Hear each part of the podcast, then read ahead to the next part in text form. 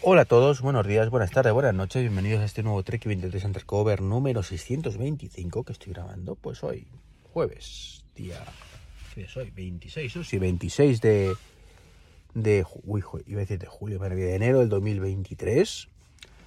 Eh, sigo sin noticias de cuando me entregan el coche, que me preguntáis alguno de vez en cuando.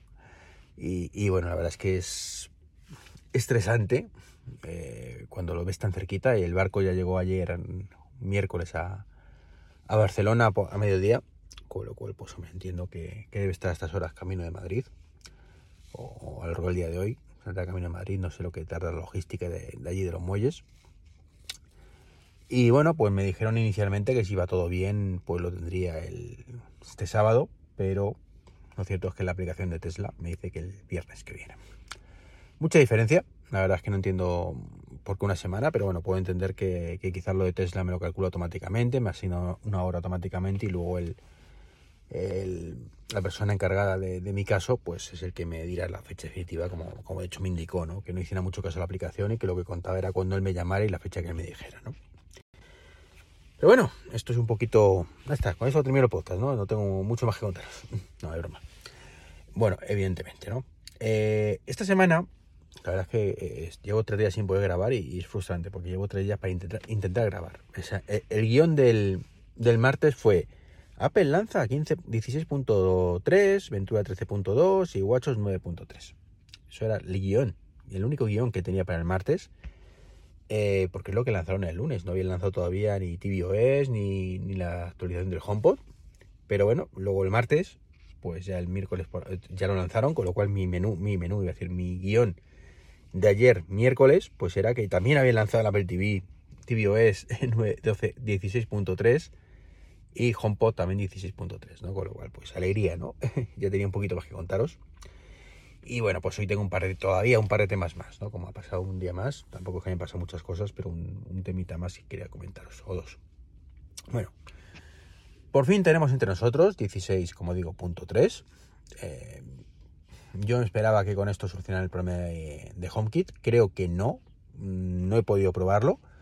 Porque, bueno, mi situación en casa es la que es. Y bueno, ya he dicho que por favor no actualice, pero que, en fin, que sí, que sí, que algún día y ya lo veremos cuando podamos probarlo, ¿no? Así que bueno, no sé todavía si está solucionado o no, creo que he leído que están probándolo todavía en beta, así que no sé deciros. Resto de novedades de 16.3, bueno, pues básicamente lo más llamativo, más allá de la encriptación, que ya podemos encriptar nuestra cuenta de cloud en todas partes. Yo sinceramente de momento no tengo intención de hacerlo, veremos con, el tiempo si lo hago o no, que se imagino que sí. Es el tema de que el uso de llaveros, ¿vale? Para, como segundo factor, ¿no? O como tercer factor. Porque ahora mismo, eh, cuando metemos un llavero, y solamente, yo pensaba que era para, en general, para la verificación de doble factor, pero no, no, no, no. Esto es para únicamente la cuenta de iCloud. O sea, tanta historia únicamente para la cuenta de iCloud, que me parece estupendo, ¿vale? Pero que yo pensaba que era para algo más, ¿no?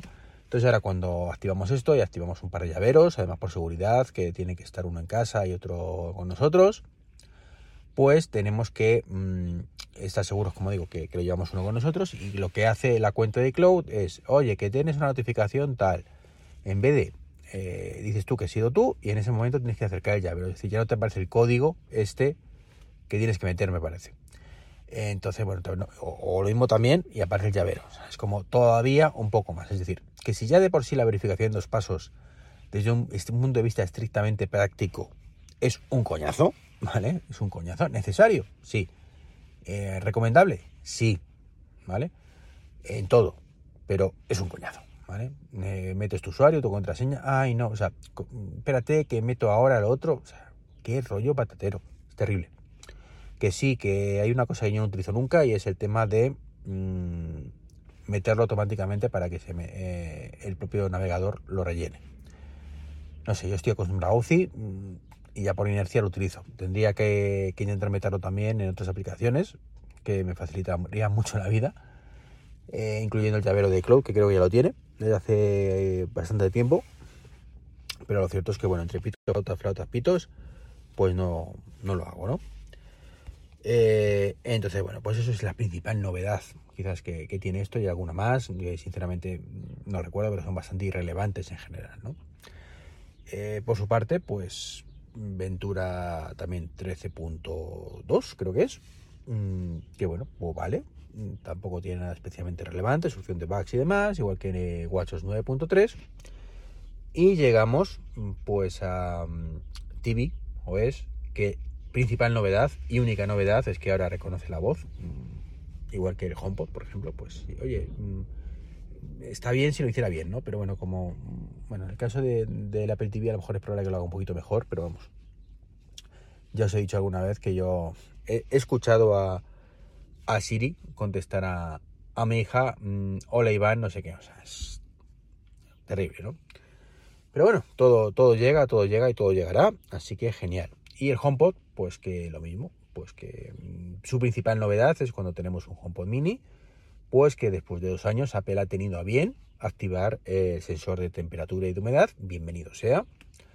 Eh, me viene estupendo porque había, mm, bueno, concretamente dos habitaciones, que es el cuarto baño pequeño, y en la cocina donde tengo un HomePod mini, que no tengo sensor de, humedad, de temperatura y humedad en el resto de la casa. Bueno, mm, tengo todo ya cubierto, ¿no? De hecho, en el salón pues tengo el sensor de temperatura de, bueno, los de los aires acondicionados, básicamente que os comenté ya en, un podcast anterior, ¿no? Eh, Tadu, ¿vale? Pues tengo los adaptadores de Tadu, con lo cual tengo en el salón el aire acondicionado de Tadu, que me dice temperatura y humedad, tengo el propio termostato de Tadu, que también me dice temperatura y humedad, o temperatura solo, no lo sé, eh, y luego, pues aparte del dormitorio, pues tres cuartos de lo mismo. En el despacho, pues tengo ahora el HomePod Mini y ese sensor de temperatura y humedad. Y en el dormitorio, por ejemplo, pues eh, aparte de ese, pues también tengo otro de temperatura y humedad de, en este caso, eh, a cara, si no recuerdo mal. más o menos es capaz de, de decirme qué temperatura hay en cada habitación. Así que estupendo y maravilloso. Y por lo demás que quería hablaros, bueno, pues un chasco que me dio el otro día, la verdad es que no sé desde hace cuánto, porque lo cierto es que no es un tipo de aplicación que generalmente utilices del Apple Watch, pero me encanta que esté ahí, imploro para que esté ahí de forma nativa, que es Nanogram, ¿no? Eh, cuando Telegram pues le dio por quitar su aplicación del Apple Watch, no voy a entrar otra vez en esos debates de por qué lo hacen, lamentable. Eh, bueno, pues siempre dije que, bueno, siempre quedaba la, opción de Nanogram que le daba mil vueltas, ¿no? O sea, mil vueltas y de, hecho se la sigue dando cuando funciona. El problema, pues que ya no es compatible con nuevas funciones. Entonces, ¿qué pasa? Que ya según intentas escribir a alguien, pues muchas veces te salta un bot diciendo que, por favor, que actualices directamente a una versión nueva de Telegram porque esa ya no funciona. Interpreta que es una versión propia y que, pero antigua. Entonces, bueno, pues con lo cual Nanogram a tomar por saco también, ya no funciona prácticamente. Con lo cual ahora sí que estamos vírgenes completamente y, desnudos en el caso de, del Apple Watch. Así que nada, triste, triste que, después de todos estos meses, porque han pasado meses, eh, Telegram no haya aprovechado pues, su oportunidad de sacar una nueva versión del Apple Watch en condiciones, en condiciones de verdad. Y dudo mucho que si, si tienen la mínima intención de hacerlo en algún momento. Y por último, y no menos importante, quería hablaros de Ocean, Ocean Plus. Eh, sí, debo ser el único en el planeta que, mira esto. No, es broma. Eh, pero el caso es que ha actualizado, eh, no, me refiero cuando digo broma, evidentemente es una coña, pero que seguro que muchísima gente mm, encantada con esta aplicación. Mm, es cierto que en España el buceo no es una cosa mayoritaria, ni mucho menos. Pero bueno, por lo menos ha habido una actualización hoy que me ha sorprendido gratamente, es que pone disponible en tropecientos idiomas, incluyendo el español. Así que sí, Ocean Plus por fin se quita una de las cositas que tenía peores, que estaba solo en inglés, no cuenta el precio, pues era un poquito lamentable.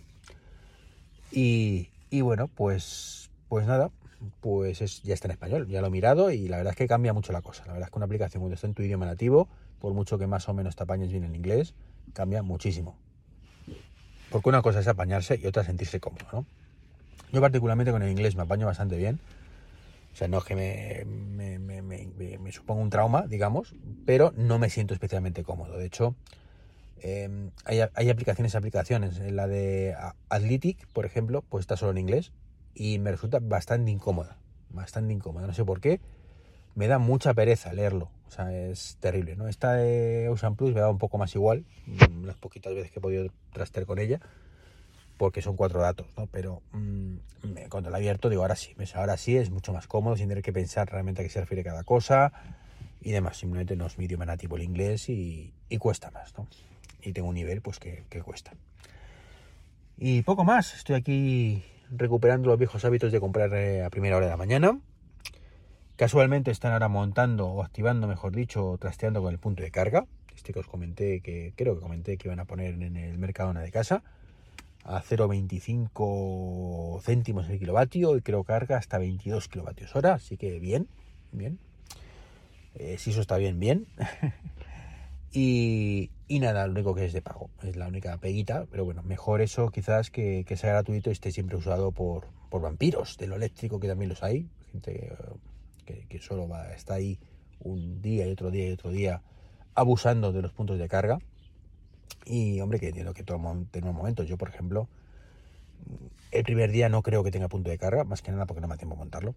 Está, está la cosa sinceramente fatal, fatal para el montaje de puntos de carga.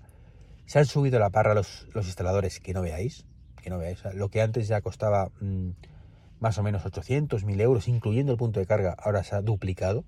De hecho, eh, mi vecino Juan pidió un presupuesto eh, en agosto y ya, apenas unos meses después, es muchísimo más caro. Lo que es que bueno, nos hacen un descuento, nos han ofrecido un descuento especial, pues no sé qué rollos. Bueno, sí, porque veníamos recomendado, yo venía recomendado por él, entonces me, ajustaba el precio para que se pareciera al suyo. Pero, pero ya digo, casi 2.000 euros. Que como, como, está el tema del MOVES, además que luego dicen, no, es que luego lo recuperas con el MOVES el 70%. Lo que tú me quieras contar, pero el MOVES ahora mismo no hay dinero. De hecho, no, me, no sé cuándo me pagarán el MOVES del coche. Em, de por sí tardan un año o dos, o sea que algún día. Y, no solo eso, sino que encima, pues, pues encima que, es súper caro, ¿no? Entonces, bueno, ya digo que, es terrible esa parte. Eh, así que, mm, como no tengo mm, intención, también porque estoy mirando también qué cargador poner, mm, ya me había decidido al V2C, eh, si lo consigo a un precio razonable, porque también lo mismo están en 1000 euros, es alucinante pues si lo consigo a un precio razonable, pues genial. Lo que pasa es que justo me he enterado mm, que van a sacar una nueva versión compatible con NFC, así que, mm, que será un poquito más caro, imagino, pero llega un momento que dice, mira, entre 1000 euros por uno, que no estoy 100% convencido, o 1050 o 1100 por uno que sí me gusta, pues ya el precio es río. Evidentemente, insisto, no voy a pagar esa cantidad. Eh, yo hablo de conseguirlo pues, en algún sitio que sea un poquito más económico, ¿no? Que si no, pues nada, tiraré por uno estándar mucho más, más básico. Ya algún día pondré uno mejor. Mm, pues tiraré o de circuitor o alguno de estos que son más económicos. Mientras que tenga carga dinámica, que es una cosa que creo que es importantísimo. Y control de usuarios, pues el resto pues me vale, ¿no? Como bueno, pues que no pueda usarlo desde la aplicación a distancia, porque bueno, da igual, para eso está el coche, ¿no? Eh, pero bueno, veremos, veremos. Así que mientras tanto, pues tendré que tirar, como digo, hasta que ponga eso, que, estamos mirando, estamos mirando y si no lo, instalaremos incluso nosotros y ya certificaremos la, operación. Pues em, estoy mirando puntos de recarga donde pueda venir y cargar el coche. ¿Que me va a salir más caro que en casa? Por supuesto, yo en casa, por el tipo de tarifa que tengo, creo que me sale a 0,15 o 0,16 kilovatios, aquí sería a 0,25, pero bueno. Mm, no, tampoco sigue siendo más barato que la gasolina, afortunadamente aunque no es la idea, ¿no? La idea es que salga mucho más económico de por sí, ¿no? Pero bueno, veremos, veremos. Pues nada, que son las 9 y 6, ya hace tiempo que han abierto el mercado, ¿no? Perdón, el sitio donde compro. y, y nada, pues os dejo hasta la mañana. Un saludo. Chao, chao.